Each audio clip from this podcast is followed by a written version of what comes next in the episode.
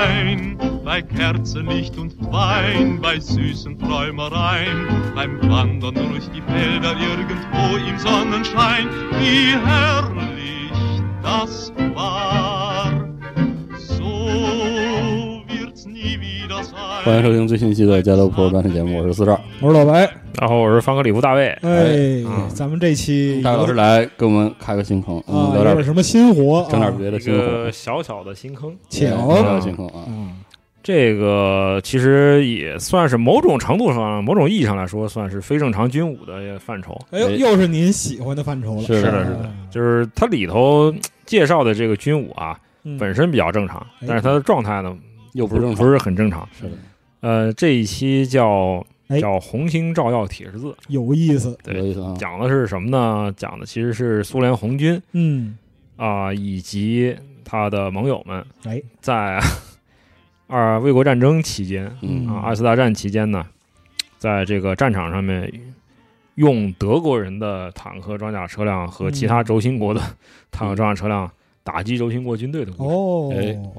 哎看看就是有什么化学反应是吧？对，看看有什么奇怪的反应。哎，天天都活用于下次。啊。对，是。必可必可活用于下次。啊，嗯，这个其实就是啊、大家众所周知哈，嗯。就是一九四一年六月二十二日的清晨嘛，哎，德国动用了他全军的一百九十个师里，他首先拿出了九十九个师。对，初期的突击兵力达到了三百零五万。嗯。啊，此外还加上意大利呀、斯洛伐克呀、啊，啊罗马尼亚呀、嗯。匈牙利呀这些啊，芬兰啊。是的，这些国家派遣的啊，他们还有十五个师以及十三个混成旅哎，在一个非常漫长的战线上面，就是北到波罗的海，南边到黑海哎，这么一个战线上面，对苏联发起突然袭击。是的，等于是闪电式进攻。对，而这些德军部队呢，它包括有十四个装甲师嗯。和十个摩托化步兵师。嗯。当时德国全军啊，它一共拥有五千八百二十一辆坦克与自行火炮，嗯，其中有三千八百七十一辆，就是家当基本上都拿出来了，嗯被投入了巴巴罗萨作战行动。全力施为。是。而在卫国战争爆发前呢，苏联的情况呢也比较特殊，哎因为当时苏联是拥有世界上最大的一支装甲坦克兵部队，嗯而坦克与自行火炮的总数呢达到了两万五千九百三十二辆，哎，数量上非常多啊，数量非常多。开战之初呢，他们直接面对轴心国的军队的第一波进攻呢，主要是在西部战线的五个大军区。嗯，这五个大军区是列宁格勒军区、哎，波罗的海特别军区、西部特别军区、嗯。基辅特别军区和敖德萨军区。那么开战初期啊，直接面对轴心国军队第一波打击的这个西部战线的五个大军区啊，哎，总共装备一万三千九百八十一辆哎。坦克装甲车辆。嗯。但是大家要知道啊，就是嗯。战前红军大部分现役坦克啊，它其实是基于三十年代初期的技术构的。是的，这个时期开发制造坦克呢，它耐久性相对比较差，嗯返修的周期呢很短啊。以装备数量占最多的这个特二六轻型坦克和波特系列，就波特什卡嗯，这种快速骑兵坦克为例啊，嗯这些坦克的引擎呢，每运转三百五十个小时，哎啊就得返厂维护了。是的，而德军大兵压境之际啊，根据啊苏联红军一九四一年一月十号嗯。颁布的啊国防人民委员部第四号指令于四月一号制定的红军内部登记与汇报方针，哎，他们指出，这个时候在苏德战争、卫国战争爆发的时候啊，西线红军能够正常出勤作战的坦克呢，啊，只有七千二百辆左右是的，啊，实际上能用的只有七千二百辆，嗯。其中呢，又有三分之一是一九三四年以前出厂的老旧坦克。是的，啊，它的机械性能呢相对差，哎，嗯，加上部队的作训不足，后勤系统又混乱，对。啊，西线西部战线的这些红军部队在战争初期呢，是遭受了惨重的损失。是的，啊嗯，半年间呢先后损失坦克二万零五百辆次。哎，啊，就是辆次啊，不是不是那个可能一辆它打坏了，修完回收修完，对啊还是损失的啊。嗯是记录一次损失。对对，这个我们在之前特三四科沃的这个节目里边都曾经提到提到哎，对。但是，即便啊，苏联在此期间向西方盟国呢购买一些作战车辆，比如说嗯啊、在一九四年十月起呢，开始根据这个租借法案呢，嗯持续的获得援助，然后英国给了点儿，美国给了点儿，会给了一些。嗯工厂呢加紧动员生产，但是很难在短时间里填补这么巨大的这个装备装备的漏洞，因为初期的混乱嘛，是。是的，对它的产能还没有完全调动起来。嗯。啊，关于这种局面的实际情况和它的原因啊，就是我们就不赘述了，可以大家嗯可以收听之前我们制作的苏联红军建军节目嗯。哎，啊、以及特三四和科沃坦克的专题的这个节目。哎，但是大家也都应该知道《游击队歌》这首歌啊，嗯。这首歌里面有一句著名的歌词哎，啊，就是没有枪没有炮，敌人人给我们造嘛，哎。是，吧？敌人给我们造，在战争初期呢，巨大的这个装备消耗造成的巨大压力，是的，自然就让红军指战员呢把注意力啊转移到了敌军坦克身上了。嗯。就是说，你们的坦克，我们也拿来用一下嗯。啊，你你吃啥给我掰点儿，给啊给掰点儿，对，也尝尝。是的，那事实上呢，卫国战争一打响啊，苏联红军就开始使用这个缴获的德国坦克和自行火炮嗯，作战了。当时的前线部队呢，曾经向后方啊发挥一些由，比如说博贝里啊、啊、佩涅日科这些战斗员撰写的战斗记录。哎，他们很绘声绘色地描述了西南方面军啊，嗯就是原来的基辅特别军区啊，哎，他的第八机械化军第三十四坦克师嗯啊，运用缴获的德军坦克，在夜里呢对德军发起反冲锋的故事。哦，嗯，这位叫博贝利的人呢，他是第八机械化军的一位旅级政委，嗯，旅级政委。那么他实际上是一个非常传奇的战斗员。哦，啊，他也是他是政工人员，但他的这个战斗素养也非常高。嗯，他曾经带领第十二坦克师的部分兵力和第三十四坦克师呢，直接对阵这个德国的第二啊第十六装甲师嗯。啊，获得了不俗的战果，并且正面磕哈，正面磕，并且嗯。突围成功了。哎呀，最后突围成功了，厉害，对，后来也升升为将军。嗯。啊这段传奇经历，其实，在我们之前大家可能会看过这个电影啊，《莫斯科保卫战》里头也是一个重点刻画的内容。嗯，大家可以看剧剧照里，这个博贝利政委就是他在自己的科沃伊坦克里把头给撞破了是的嗯啊，这是老熊。哎，但是呢，虽然这些战报内容很精彩啊，但其实呢，它是不符合史实的。嗯它是一个维持士气的一个宣传手段。是的啊它其实就当时西南方面军的战斗实况是非常惨的。对，啊。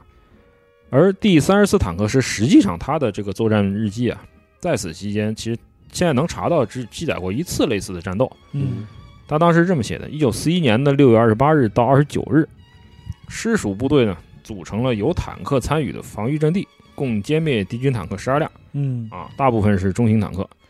我们就利用这些坦克原地阻击敌军。嗯，其意思就是这个坦克都是趴窝了，缴获了，趴窝了，趴窝了以后就是在这里拿它作为掩体嗯，开用，嗯啊，或者是直接在坦克里头操作它的火炮哎，来阻击啊，阻击不用白这个不用那种，是的。实际上呢，在战争卫国战争爆发的头四个月里呢，德国人控制着战争的节奏对，和机动战场的主动权。在莫斯科会战之前呢，红军其实留下的运用缴获坦克和自行火炮记录呢比较少，嗯，不多，大家可以确认到一些战例哈。嗯，比方说，第一个是一九四一年的七月七日，啊，在西方面军啊第七机械化军发起的反击战呢，第十八坦克师红军啊第十八坦克师第18的梁赞号副中士，嗯，在这个科特铁这个地区呢，开着自己的特二十六轻型坦克，哦，杀入德军后方，哎呦，开着一个特二十六，过去咣咣咣点灯去了咣过去点灯去了，嗯嗯，然后在那边跟德国佬呢周旋两个昼夜，最后回来的时候呢，他这个他带着是两辆特二六和一辆缴获的德国三号坦克，啊，哎呀呵，对，就是出出去一辆，回来三辆，怎么特二六还能无限升值的？对，就是突然有就地分裂啊，突然有丝分裂了，是啊，吧对。就是三号坦克，大家就不用赘述了啊，嗯它是战前期研制的十五吨级的这个中型坦克中，型车啊中，型坦克，三九年入役的，对，但是后来就变成了呃火力支援车辆了嗯啊，对，主舰张位于四号坦克。是的，而在一九四一年的八月五日啊，在列宁格勒郊外的战斗中呢，列宁格勒指挥进修部队的这个装甲训练班嗯，组建了一个混合坦克团，混成坦克团，他在前线缴获了两辆被地雷炸趴下的德军坦克，哦，拖回来，拖回来这个坦克呢，被修复后立即就被红军征用了，因为实在没车了。没车了，没车用了，嗯。对。它从技术来看呢，它其实是轻型坦克，是捷克的波西米亚摩拉维亚机械制造股份有限公司，就所谓的 CKD，、CKD 它设计并且为德国人制造的这个三八 T 轻型坦克哦啊，就很常见啊，战争初期那个四个大轮儿，那个那个小捷克小车。而在保卫敖德萨的战斗啊，苏联的沿海部队呢也缴获过很多啊轴心国坦克，比如呢，一九四一年的八月十三号啊，苏联的海防部队在保卫敖德萨战斗中呢摧毁了十二辆德军坦克。啊，其中三辆运到后方去修好，修好了以后马上就编入到这个第二十五步兵师序列。哦，另外呢对，另外还回收了一些不是德国人的，而是罗马尼亚人哦，罗马尼亚军团的对他们丢弃的这个轻型坦克，就 R 一超轻型坦克。哦，其实这种坦克其实是一种小斗小斗车，小斗士它是一种超轻型的这种坦克。它其实是也是捷克人设计的，嗯是 CKD 前身啊，就是捷克的叫摩拉维亚科尔本本丹利公司。嗯三十年代中期呢，以自己设计出口的一种 出口型坦克叫 AH 四为基础呢，为罗马尼亚定制的哦一，种超轻型坦克。它其实只有四吨不到，这么轻，那么轻小很小那么小啊，安装轻机枪、重机枪各一挺。嗯啊，二战开始前呢，其实在捷克和罗马尼亚呢，一共制造了也就是三十六辆吧。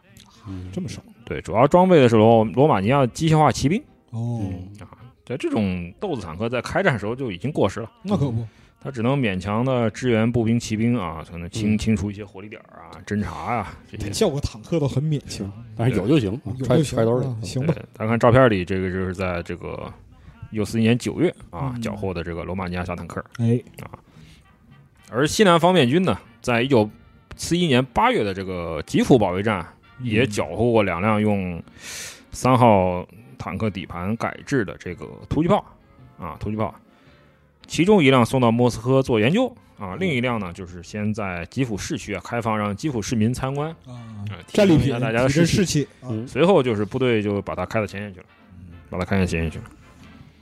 而一九四一年九月的在斯莫棱斯克的这个会战中呢，呃，有一名姓克里莫夫的嗯。红军少尉，他在自己的坦克被摧毁以后呢，他立即就爬上一辆缴获的德国的突击炮，嗯，突击炮继续作战，并且在同一天内啊，连续摧毁两辆德军坦克，嚯，一辆装甲运兵车和两辆载重汽车。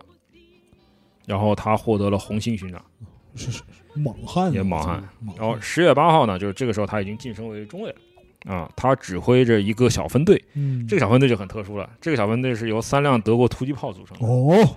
对，就是您就专业干这个，是，对，然后十月八号呢，他突入敌军后方，嗯，完成了一场勇猛的战斗，哎呀，全身而退，并且呢，就是获得了红旗勋章，获得了先拿红星后拿红旗，是的这这真是猛人，我天，对，但是就是十二月二日呢，他在就是莫斯科会战期间啊，嗯，与一个在格里亚格里亚沃契这个小村呢，与一个德国的反坦克炮兵连正面对正面对决。嗯，啊，最后呢，他的车辆被摧毁了，他就牺牲在自己的突击炮里，战死了，嗯。战死了。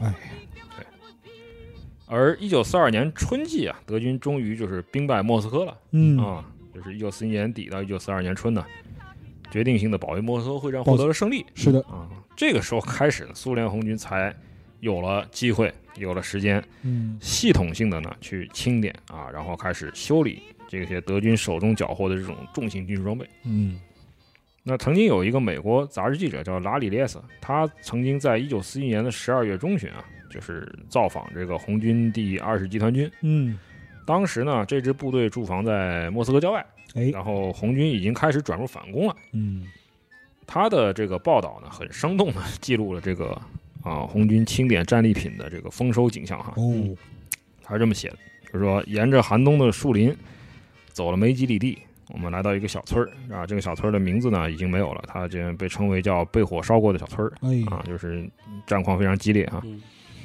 但是呢，其实它本身呢保存的还算完好，就是说因为之前是德军把它占领了，哦然后德军被打出去以后呢，这个这个村子就被苏联红军用来清点战利品。嗯，啊，我们走到堆满战利品的地方啊，红军战士正在收拾庭院板棚和房间，找到的许多的步枪和冲锋枪呢，被集中到院子里堆成了好几排。嗯，其实呢，德国人在几小时前才离开这里，哦，而有一位红军战士满怀着胜利喜悦，他开着驾缴获的这个德军摩托在地里面 疯狂的飞驰，嗯飙车，飙车，飙车。然后我问说：“你的摩托车怎么这么响啊？嗯，声儿怎么那么大？”然后他很高兴的说：“德国人技术就那样，这什么嘲讽？这是就是巨魔哎我我他妈巨魔之家，真是我操！哎，巨魔之家。”嗯可以，然后另一边呢，就是三个红军战士在拆卸一部德国的大型运输车的引擎嗯哦，啊。虽然天很冷啊，但是他们动作还很麻利嗯啊。然后这个美国人呢，他注视着他们，就听听到他们在骂娘，哦，因为就是因为不厉害，冻冰了嘛，啊，冻冰了，冻冰了，拆然后着费劲，他那个工具的不停的从这个车上往下掉，打往下滑，滑。对，哦，其实呢，这个美国人就说，其实我之前不了解俄国人，啊。我对他们的刻板印象就是机械的干活的一群农民，嗯，就是就是那个刻板印象。刻板印象就来了。啊还有就是说，他们应该是一些逆来顺受啊啊。啊不太说话的这么沉沉巴巴的人。哎，但是看到了真正看到了红军战士，才会发现哦，这些人其实和美国汽车厂的修理工没什么两样没什么两样嘛，也是很好冲动，控制不住自己嘴巴啊，嗯啊，一有什么事儿就开始骂骂咧咧。哎对，而且呢，就是说啊，这里太冷了，就是红军在这里被冻的这个受罪啊，不比那个几公里以外的这个德国兵少。啊，对，就是这些小伙子呢，组成了红军的骨干。哎，啊，他们很信任、热爱自己的指挥员，时刻准备着投入战斗，嗯而他们同时也非常尊重这些懂技术的专家。嗯。哎。而德国装备呢，引起他们极大的好奇心。他们在极大的好奇心，哎对他们在德国德国玩意儿哎。对德国坦克和装甲运输车里面呢，他们就钻来钻去，嗯，研究，对，一会儿从这儿冒出来，一会儿从那儿冒出来，啊，就是活像是年轻的淘金人，嗯，哦，哎，这个比喻很有意思，很有意思啊。形象很鲜明，很鲜活，是的，因为这个时候呢，红军的呃，虽然他成功的组织了这个军工向后方的转移，嗯但是因为战争的初期破坏，人员大量消耗对，啊，初期的混乱，死了很多，他的这个生产还没有恢复。是的，这个时候，红军极度的缺乏坦克和自行火炮。然后呢，有一旦发现了能被修好的德军装备呢，收缴以后啊，他必须统一的运往后后方工厂。嗯，就是前线呢，这个时候就开始就是说缴战利品是他的一个重要工作。对，就打扫战场的时候，就看看有没有能用的，是扫货。扫货，扫货，对，嗯就是扫货成绩最突出的是西方面军编制内的第五步兵军。嗯，这个步兵军啊，他从一九四一年十二月到一九四二年四月呢，他一共往莫斯科运回了四百一十一件缴获的德军装备，好家伙，哦，大型的。大大型技术装备，是的，嗯，其中呢包括十三辆中型坦克、哦，十二辆轻型坦克、两辆自行火炮、三辆装甲车。而且最惊人的是什么呢？有一些车辆啊，就是除了这么多的装备以外，这一支步兵军它的应急车辆组装点儿还修复了七百四十一件德军大型装备，修复了，就直接修，哎直接不送到后方，直接修。哦，厉害！我说那时候机械师真是，可以，啥手艺啊，这个太厉害了，它里面包括三十三辆中型坦克、嗯，二十六辆轻型坦克、哇，六辆自行火炮和三辆装甲车，另外还有三十八辆缴获来就能用的德军坦克装甲车辆在前线就登记了，上手就用，就直接啊，边您您您境训练签个名，签个名儿，拿去用，哎，拿去用，不错啊，哎呦，太厉害了品相不错，，拿去用。包括呢，就是两辆一号轻型坦克，八辆二号坦克，嗯，十九辆三号坦克，一辆四号坦克和七辆突击炮，哦啊，，一辆三八 T。嗯，而这些战利品的保存啊，就是它大都在战斗中幸存了。哦留下来对，但是他再次折旧之后呢，在四二年四月到五月呢，全部被运回了莫斯科，嗯。继续啊、呃它的这个就是说怎么说翻新，翻新，继续翻新，还得是都不落下。对。嗯。而为了更有效的这个组织收集啊缴获装备呢，苏联红军的装甲坦克管理局甚至在一九四一年底呢，设立了一个部门，叫缴获物资收集和后送部。你说东西这么多，专门用啊，专门统筹这个事儿，然后，一九四二年三月二十三号又发布了一个训令，嗯，这个训令叫什么呢？关于加快从战场后送缴获和本国装甲车辆部件，就还是缺东西，还是缺东西，嗯急啊！我知道你很急是吧？嗯，但是请更急，但是请更急一点啊，需要，需要，嗯所以与此同时呢，很多苏联后方的工厂啊，就开始加紧，就是夜以夜以继日的从事这个翻修，缴获来装备的翻修啊、改装啊。嗯仅仅在莫斯科啊，就有很多工厂，比如国营升降机工厂、嗯，红色无产者工厂、乌赫托姆斯基工厂，哎，国营第三十七厂分厂，全苏农业机械学院试试验机构机器制造厂都给我来，嗯。都来了。嗯。啊。用起来，但是呢，就是说当时的很多资料都遗失了，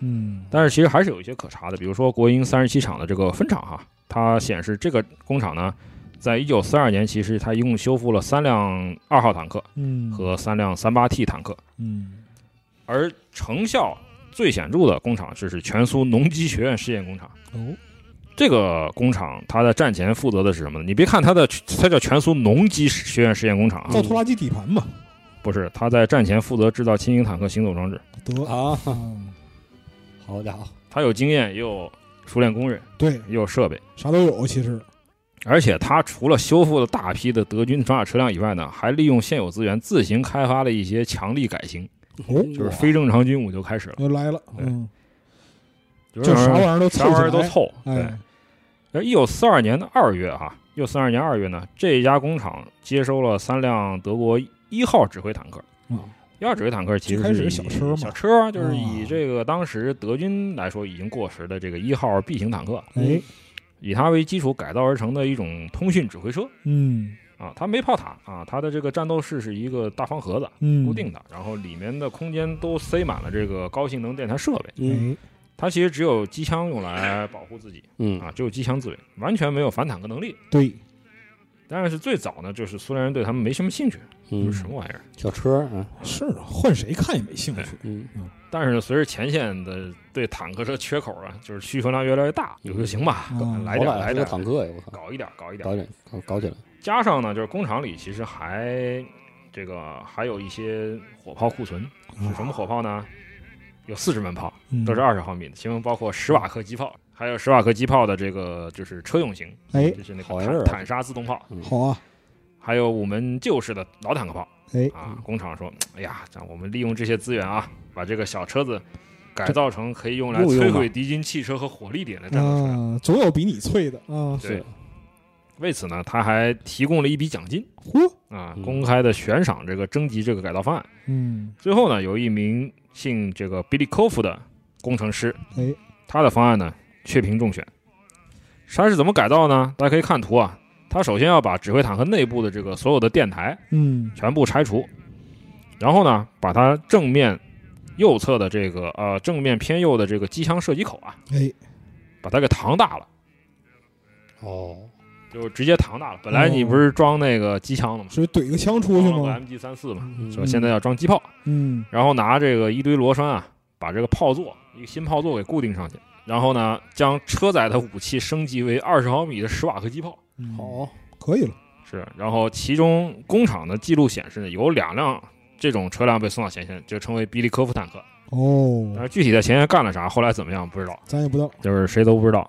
而且就是大卫老师，像这种就是各厂翻新和就是重新调整的这样一些资料，嗯，它也不是主流战史里边就是乐意记载的这样一个东西。对，就是嗯呃，到了后期，可能大家觉得，嗯，这个这个岂不是被你们知道了我当年混的不行的那段时对对对期是吧？略有丢人，略略微丢人，哎，那这也是少少，丢人。这也是疯狂的发挥主观能动性的是是是一种表现，嗯对，当然对于这个设计师来说，还是给予了表彰，那可不，奖金他由由他获得了。拿走了。而这家工厂，他在一九四二年十月啊，还从还修复了从德国人手里缴获的十一辆法国坦克好，这下啊，雷诺二三十下齐了啊，嗯雷诺二三十五啊，这些坦克它是改装了什么东西呢？改装了就是国产的汽车引擎嗯，啊，德特机枪。哦，另外呢，把这个法国坦克的炮塔上换装了二十毫米的坦沙火炮哦，啊。然后呢，到了一九四三年初啊，这家工厂里的这个缴获坦克才全部加工完嗯啊，他就去继续去专注修复这个载重卡车啊、半履带车这些东西了。嗯，其实你可想而知，他在一年多的时间里面，他修复了多少车辆。哎，而最有意思的就是，全苏农机学院试验工厂的上级督导单位啊，这个嗯单位自己还推出了一种自己试制的非正常军武。对，这个单位就是苏联武装人民委员部机械管理局。嗯，他们在一九四二年四月十二日呢，哎，制成了一种所谓的列别少夫坦克歼击车。但是你别听这个名字那么歼牛逼哈，歼击车啊，嗯带管子啊，啊，不是，嗯，其实就是在德国的半履带装甲车上面架一挺十四点五毫米西蒙诺夫反坦克枪。对不起，嗯，行吧，这个解决问题，不呃，说什么，意思到了，嗯意思到了，我只能这么说小说。舰小炮，哎，小舰小炮小，舰小炮它它横竖也是是吧？武器运载平台嘛，确实是的。啊，但是呢，它挺受前线部队欢迎的嗯，好使啊。对好，使是吧？它它五月份呢，因为它是由一个叫列贝绍夫的工程师设计的，嗯哎，这叫列维绍夫歼击车。那他立即被送往西方面军嗯，到第三十三步兵军，因为他这个步兵军对面的德国武装力量其实他缺少坦克，哦，所以这个歼击车呢是用来封锁和摧毁德军火力点的，哦，非常非常有效嗯，什么机枪啥的就拿这个打，啊嗯，机枪阵地啊，又灵活十四点五毫米也可以抡啊，那可不，对啊然，后通过性其实也挺强，它毕竟还是坦克。挺好。然后因为在前线的表现特别好，而后来就是机管局加紧改造啊，五月内呢又输送了七辆，对，嗯又输送了七辆到前线，好使，好使。好使就得。哎，然后机管局啊，这个部门可能里头就是口味跟我像的人可能很多嗯啊嗯。他除了监管和统筹这个后方工厂修复和缴获装备外，啊，还发动了很多企业以德国坦克为基础试制过很多非正常军务。哦，专门试制哈。对，比如说哈，国营第九十二高尔基工厂哎，啊，在捷克造的这个三八 D 坦克底盘上换装国产 ZZ 二型五十七毫米反坦克炮。好，嗯，嗯，我觉得不太现实，不太现实，会被掀了。是呢，开两炮，它，它就整个就扣过来了，嗯，还有就是。还有就是在这个德国二号坦克底盘上呢，安装国产七十六点二毫米野战炮，啊研，制的二号底盘对装七十六装七六点二，对，呃这种炮其实一般来说，其实弹药什么的肯定就不不在这个车里了，应该。对，就是你得拖，或者是你你你另外拿。嗯，但是很有意思的一点是什么呢？德国人也做过类似的改装哦，啊，他也是用二号或者是三八 T 来改装这个这个这个装装苏联的七十六点二毫米炮。哦是哦，互相装是吧？而且最好玩的就是德国人的这种改装品和这辆苏联的改装的车，他们的外号都叫黄鼠狼、哈哈，好，好雕鼠、，可以，雕鼠、嗯，嗯，所见略同了，朋友们，人类童。啊我觉得可能是那小动物有个巨大的尾巴吧，可能嗯可能对对对，嗯，小底盘扛巨炮嘛，嗯嗯是也算是的，对，嗯，就是说下面一个就是让亨舍尔公司和波尔舍公司气歪鼻子的，嗯。由国营第八十二工厂和第九十二工厂合作研制，在德国四号底盘上安装德制八十八毫米高射炮。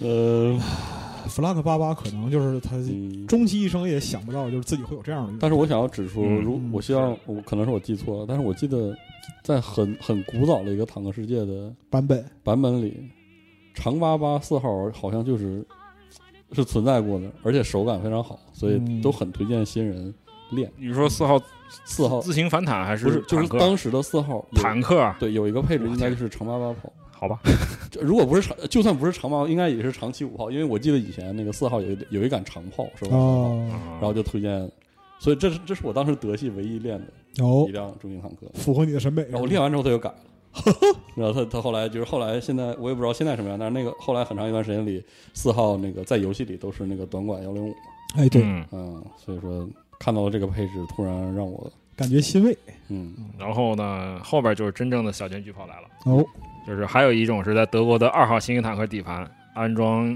国苏联国产的这个三菱型一百二十毫米榴弹炮，嗯，这怎么塞上呢？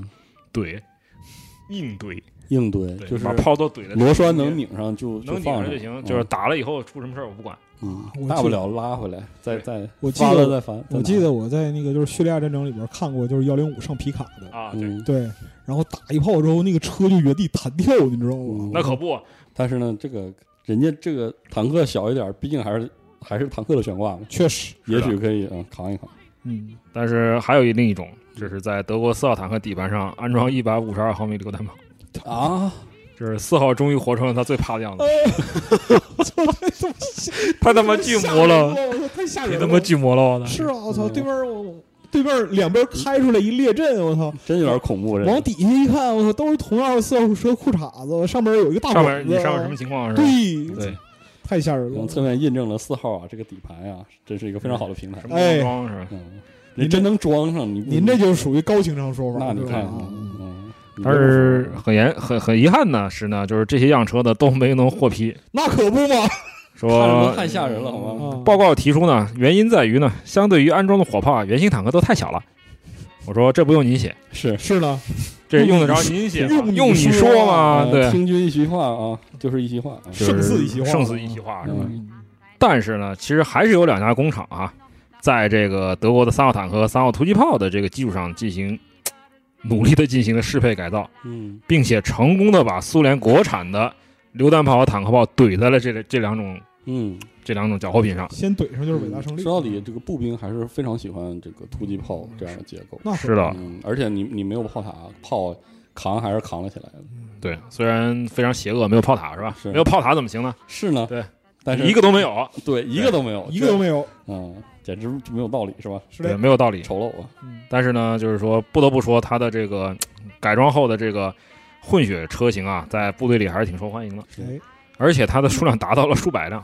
哇哇那能正经混个编制了。嗯，不少整。嗯其实呢，就是苏联啊，早在战前就开始组织以坦克底盘为基础，研制这种啊战斗式固定的那种自行火炮。嗯哎，其中呢，其实，在特三十五和特一百啊这些多炮塔重型坦克的基础上呢，试制出若干种这个重型自行火炮嗯啊。虽然这是一种亵渎啊，那其中呢有自行榴弹炮啊，也有能执行反攻势就打那个碉堡和反坦克任务的自行加农炮。嗯，嗯但是卫国战争爆发之后呢，就是战争开始的这种不利的态势，哎，加上集中优先制造、维护成熟设备的这个需求啊，对，其实是把这个苏联自行火炮的发展工作给拦腰打断了。嗯，嗯，就弄不了了。嗯而且，况且是一九四一年中后期，其实就是大量的工厂在往大后方转移，对，嗯，打的不好啊，不是工厂设备一片混乱车一片混乱的运呢。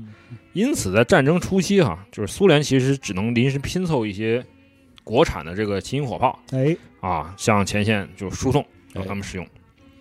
曾经呢，就是一九四一年十二月初啊，苏联的炮兵总局啊，曾经命令就国营第八工厂，嗯，在特三四坦克基础上呢，研制一种安装八十五毫米火炮的坦克型车。哦，嗯啊，然后试制出一辆样车叫五二零。嗯，啊，但是一直没能投入量产。到后来就是苏八十五，很久以后苏，八五很久以后了。在这种背景下呢，就是说炮兵总局立即就把目光投向了缴获来的这个德军坦克突击炮。现成底盘的嗯啊。啊，现成的炮。哎，现成的东西都有啊。是啊。咱们咱们给凑合凑合，嗯。拧吧拧吧。到一九四二年的二月呢，就是莫斯科的会战已经胜利，哎，无胜利了啊。炮兵总局就要求啊，第十六设计局啊，你们来负责这个事儿。嗯 他的让他的工程师叫斯涅什科夫和佩雷鲁谢夫这两个人呢，让他们用缴获的德国突击炮啊。这个时候所谓的突击炮其实就是三号底盘的突击炮，对三突子嘛，那时候还没出现那时候还没出现四突的。嗯，而要求呢是改造他的战斗室，并且呢要把我们国产的 M 三零型一百二十二毫米榴弹炮怼进去，好，这个口径大家都还挺熟悉的。对正义，嗯制造一种突击榴弹炮。哎，突击榴弹炮啊。他当时呢，就是这个单位原来是从莫斯在莫斯科的，嗯，但是他现在这个单位已经啊转移到乌拉尔去了哦啊，到大后方去了。然后呢，就是说，嗯，与第十三蒸汽机车制造厂合并嗯，啊，合并成什么呢？就是第五九二工厂哎，第五九二工厂。当时啊，以三号坦克为基础制造的这种德国突击炮呢，在苏联的缴获数量很多。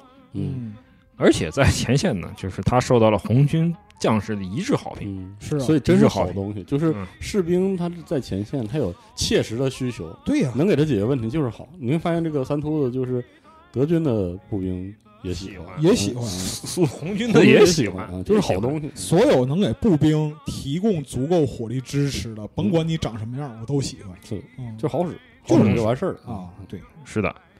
然后这种在其呃这种突击炮呢，在红军中称为什么呢？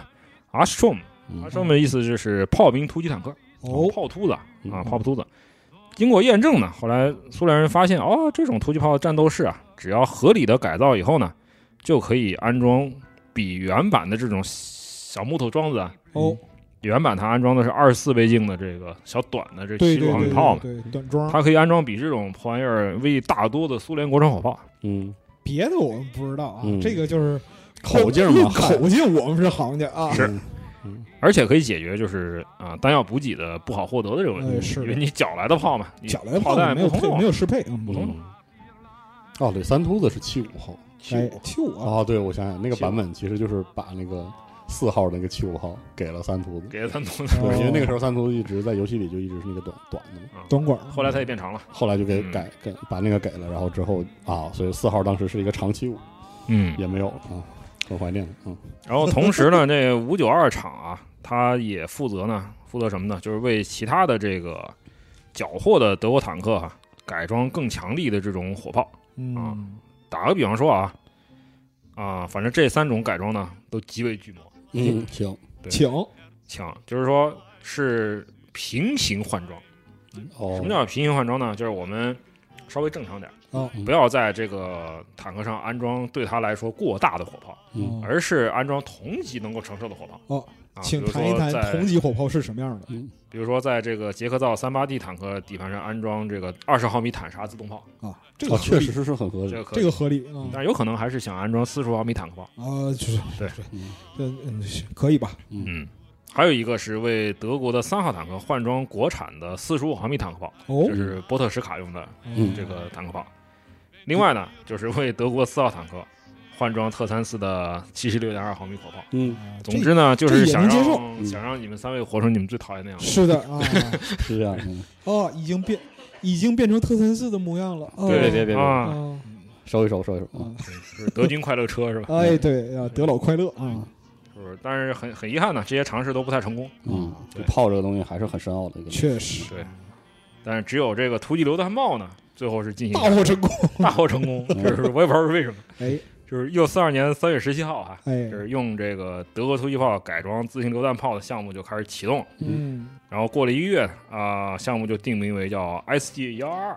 哦，这个使用的这个 M 三零火炮啊，其实是在三十年代后期才进入红军嗯啊列装的这个一百二十毫一百二十二毫米榴弹炮。哎，它是由传奇的这个菲德尔菲德尔罗维奇彼得洛夫这位老兄领导设计的、嗯啊。这种榴弹炮可以用汽车牵引啊，也可以马拉嗯啊，它性能特别好。它其实呢是从一九三八年开始到一九五五年一直在生产，堪用，哦这就是生产了超过一万九千门。三八年到五五年，对哎呀哎，它是卫国战争期间的苏联红军特别广泛应用的这种湿属榴弹炮。对，它一直使用到五十年代中后期嗯，啊。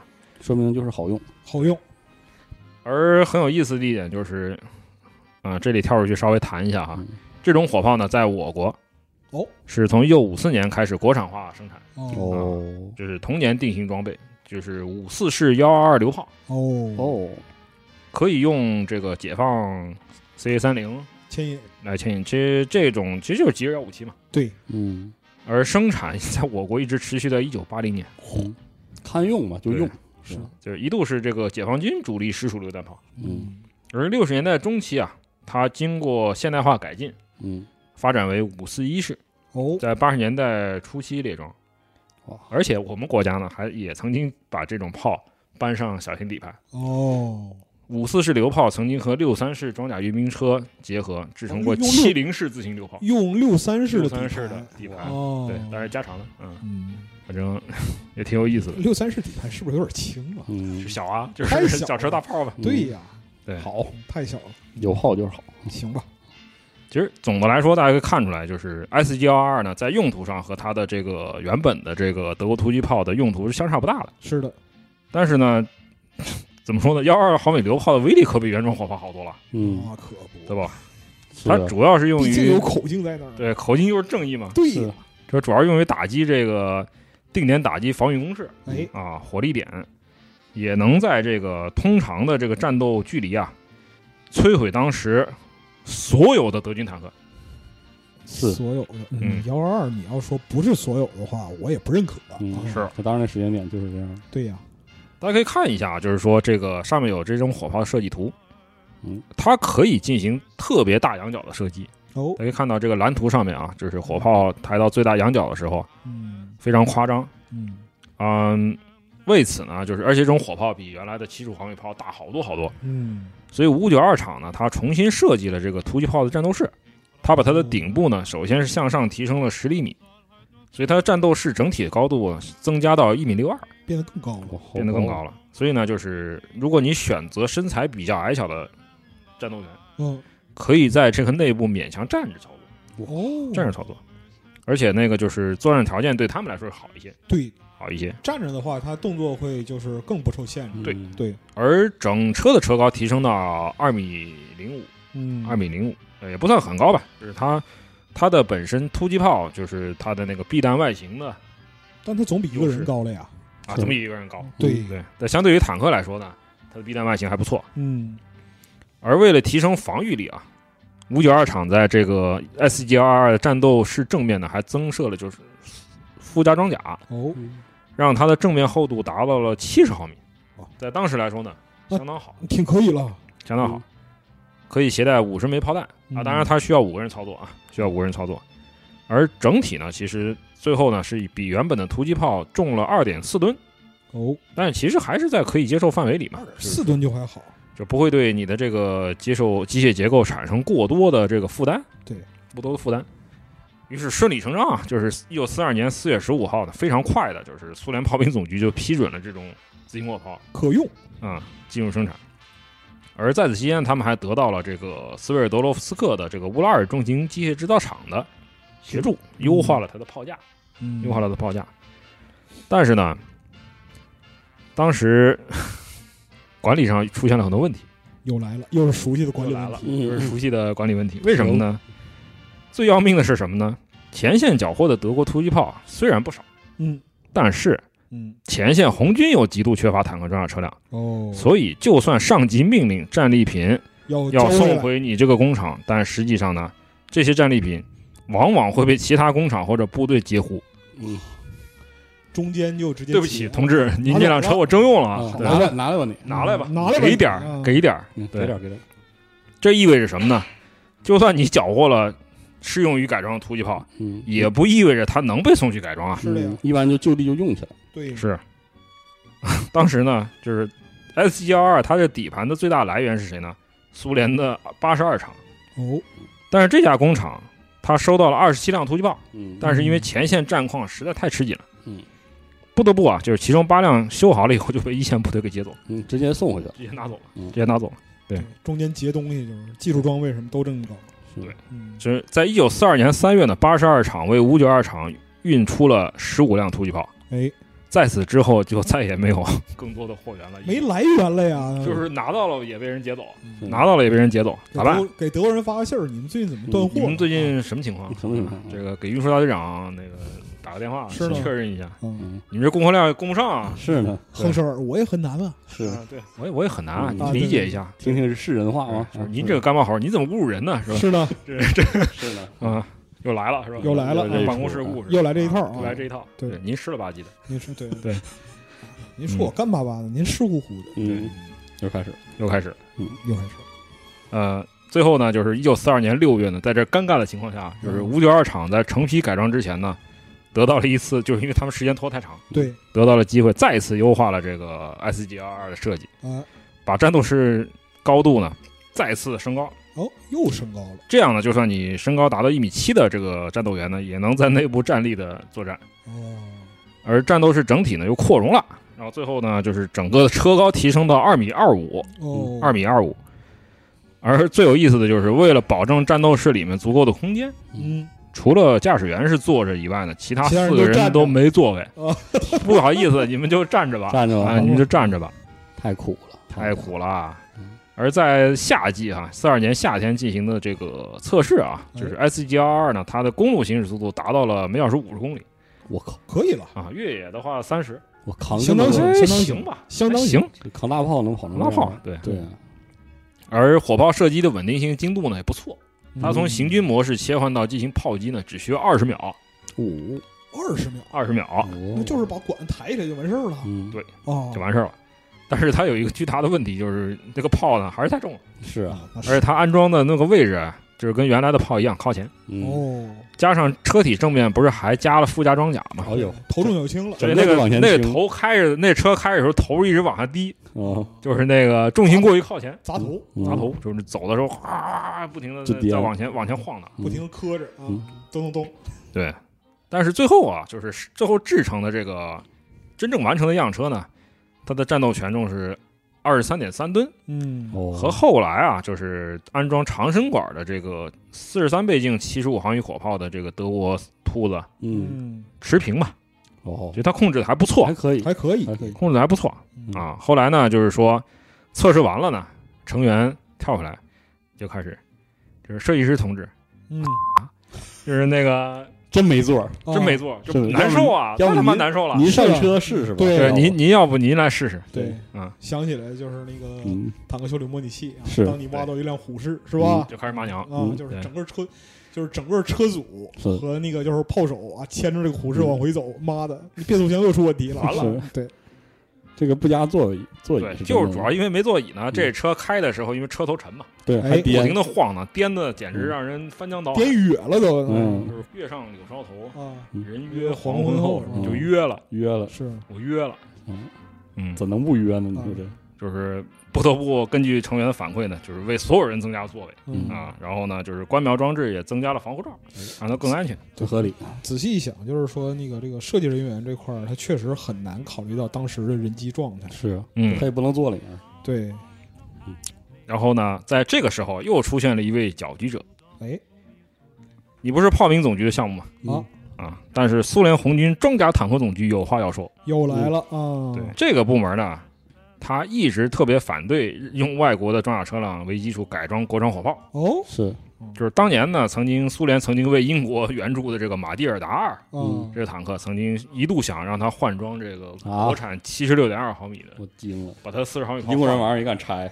是啊，哎，你这什么意思？不是 而且马蒂尔达这啥意思是吧？是吧？这么重的车，你你胡胡球拆，再拆出问题来是吧？嗯，马蒂尔达拆的话，确实容易出问题。嗯，但虽然呢，他造出了这个样车，嗯，哦，还真真他成功造出样，因为马蒂尔达本身他能承受这个 F 三四的这个火炮，是嗯但是就因为装甲装甲坦克总局在里面搅屎，嗯，哎，就是插一棍儿，停停，停，别别别别别，不许整，对，很可惜啊，就掉井了不然就不然就能看见了。不然又有一个就是值得我们津津乐道的东西出现了。嗯对同样的呢，他也反对用德国突击炮改制这个 SGR，嗯，为什么呢？因为他不想把缴获的坦克交出来。哦，利益问题，说白还是私心，对。说到底是是个切实的物质利益。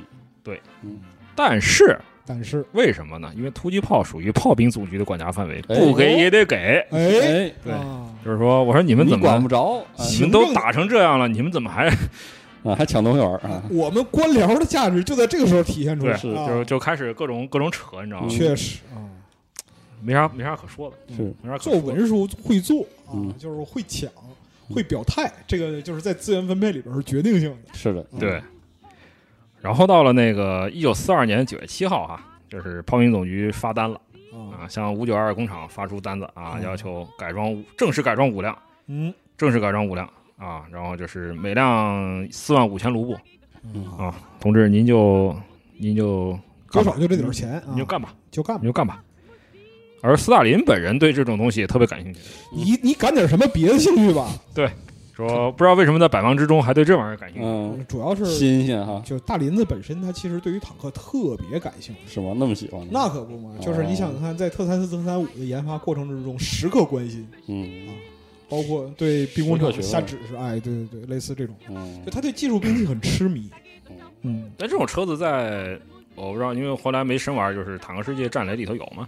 我不记得有，哎，我也不记得。但是说实话，但是说不定说不定还是有。没嗯玩了。他们其实时不时的会那个，比如说周年啊什么的，会送一些特殊特殊编号的金币车。嗯，哦这个就是符合呃坦克世界其中一类金币车的原则，就是特殊型号的、嗯啊，说不定是个金币车还得花钱买啊。特殊型号的就是金币车。这些金币车很多你也买不到，嗯它就是送哦但是也有一些，比如说那个呃那个改成黑豹的那个伪装车，美国、哦。美国那哦。些都都是那个作为早期金币车有很多是这样的型号，就是它有一些特殊的战力改型都会在游戏里用，比如说那个超潘。超级潘星就是超级潘星。就是金币车，很多都是这样。反正就是，如果对坦克世界很有研究的玩家，听到这儿的话，其实可以在评论区给我们给我们指出一，些有嗯有哪些就是那种故事型、收藏型的金币车跟这个很像的。嗯因为就我记得有很多，你看上次就是是我们那个聊那个电影的时候，对，聊《卫国战争》电影的时候，就就有朋友指出啊，狗车对，对，狗车啊啊，它的那侦查范围大一些。大家喜欢的狗车啊，是的，嗯，所以这个也是坦克世界金币车的一个重要逻辑。像哎那个冷战车，瑞典就有百夫长，它是，嗯但是它不会放在这个它的这个可研发线里，啊，嗯一般都是就你这样。特殊手段才能获得。呃，对，嗯特殊手段或者是跟政治啊、外交有关的一些车型也好，它都会作为禁币车。我天哪，跟这真车其实有点像，就是是，当时真的是就是说，在两个两个局拉扯的时候，嗯是大林子同志嗯，决定了。这玩意儿对他非常感兴趣。然后他在四二年的十月十九号嗯，他签发了苏联国防委员会第二四二九号令。哎我，说您是闲成什么地步来签发是这种命令？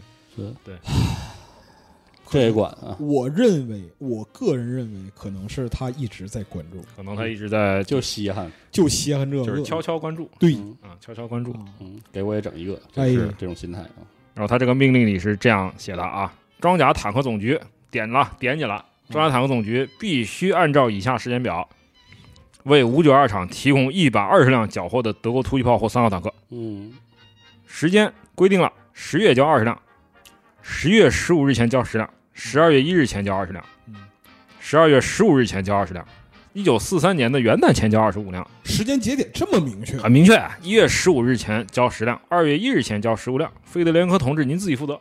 嚯，对嗯，啊，相应的啊，呃，炮兵自己亲自关照到这儿，对啊，但是炮兵总局呢，同志们啊，啊，你拿到了车，你生产也得给我按时间生产出来。嗯，相应的一百二十辆 SG 幺二自行火炮必须按照以下时间表生产，并且向炮兵总局负责人沃罗诺夫同志负责的部门交付。哦，十月二十五日前交出十辆来，十一月十五日前交十辆，十二月一日前交十辆，十二月十五日前交十辆，一九四三年元旦前交十五辆，一月十五日前交二十辆，二月十五日前再交二十辆。我给你安排明明白白啊。嗯对你们这些你们这些底下这些龟孙啊，不要以为你们做什么我都不知道，是吧？是的就是枪毙名单。当然，这个其实就是一个姿态，因为这种生产需求呢，实话说啊，并不现实。为什么呢？因为实际上从前线你再怎么搜刮，嗯就算从其他修理厂再搜刮，在一九四二年内呢，八十二厂也最多只能给我整不出五九二厂交付十九辆突击炮和二十辆三号坦克，加起来三十九辆嗯底盘，就这么多了。底盘有没有这个是很客观的。对，嗯，然后到了截至十二月五日哈，就是说他们一通搜刮，一通搜刮能收到的这种用于改装的底盘也只有四十七辆，属于是尽全力了。也就是四十七辆嗯。而且之间还有什么呢？就是它巨魔的是五九二厂自身产能也挺差的，其实嗯就是说从当时遗留的这个往来信件啊，嗯，后来大家看出来，就是说五九二厂它的这个生产其实是延误，哦。延误了以后呢，这家工厂想把这个锅呢甩给这个装甲车辆总局。哦。呃，装甲坦克总局，他说啊，你你提供底盘太慢，嗯，但是呢，装甲车辆坦克总局有所有的单据，嚯，说我我都给你了，嗯，你别他妈甩锅，工作留痕是吧？就是？没能没能得逞，啊哎。对，就是邮件转发并艾特所有是吧？哎，这个。抄送。啊。抄送了，这抄送了，完了。啊，啊，然后那个抄送、密送都有。嗯，最后呢，就是一九四二年的十月呢，五九二工厂呢，它终于改装出了七辆 SGR，嗯。然后呢，在这那这个11月拖，期属实是拖期了。嗯。然后十一月呢又勉强弄出了两辆。哎呀，然后之后呢，它就被改组为第四十工厂了，就嗯。改组了。嗯。而这个时候呢，他接到了一个新命令。嗯啊，因为十二月二十七号，苏联国防委员会签发了二六六幺号二六六幺号命令呢，要求这家新工厂要全力去负责特八零轻型坦克的生产嗯啊。这个时候就是说，那 SG 幺二呢，你的这个生产的嗯，啊优先度降低了。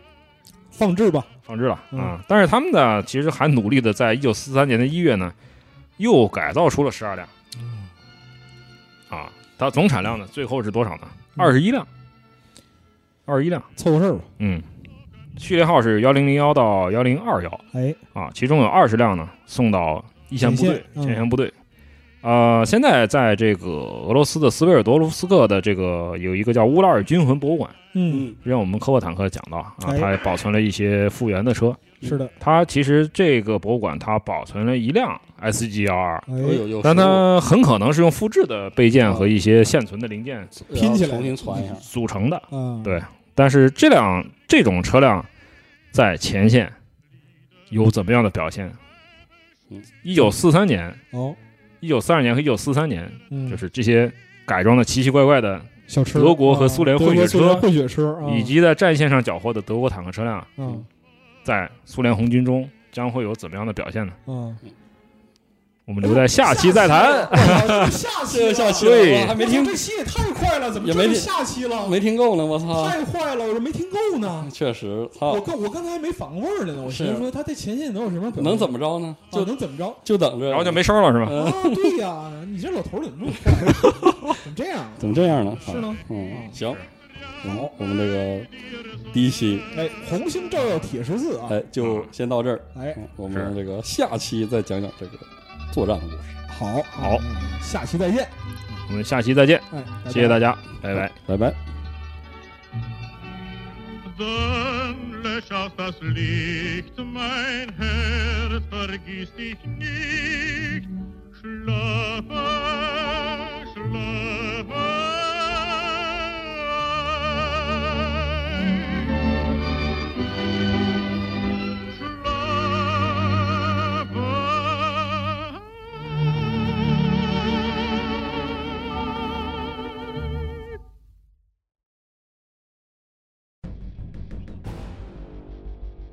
荷鲁斯，易患荣耀者，光明星辰，帝皇宠儿，如父爱子。他受封战帅，是帝皇麾下各路大军的总指挥官，是万千世界与整个银河的征服者。他是无出其右的战士，也是手腕卓绝的外交家。荷鲁斯是一颗冉冉升起的新星，然而在他坠落苍穹之前，又会经历怎样的命运？积禾网独家正版授权，《战锤 40K 系列有声书》《荷鲁斯崛起》《伪神》《燃烧的银河》以及《千子》四部有声小说，现在均已在积禾网、积禾 App 上线。唯一的善是知识，唯一的恶是无知。这场席卷银河的大叛乱已经拉开序幕。